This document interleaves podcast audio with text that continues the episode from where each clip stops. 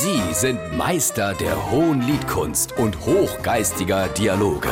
Sie sind Langhals und Dickhop. Jetzt auf SR3 Saarlandwelle.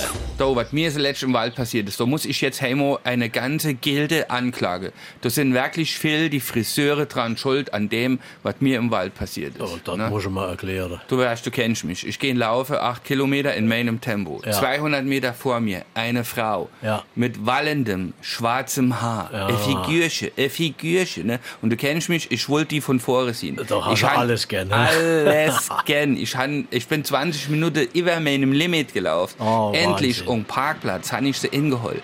Komme auf gleiche Höhe, gucke nur rechts, vor scheinheilig Gemäue sie sahen und erschrecke. Ich bin erschrocken.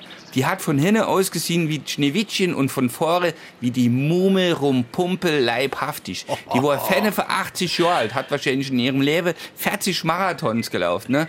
Und dann ich, das, die hat das ja gemerkt, dass ich erschrocken bin. Ja. Das war so eine peinliche Situation. Da habe ich an der runtergeguckt, da haben die Wade gesehen und ich stehe ja total auf Wade. Und da habe ich gesagt, Oleg, Alter, was hast du ein geiles Tattoo auf der Wade? Das sieht man ja jeder einzelne Laufweg von Merbinge. Das hat denn das kostet, wo hast du denn das machen gelöst? Weißt du, was die dort zu mir gesagt hat? Das sind ganz normale Krampordere, du Blödmann.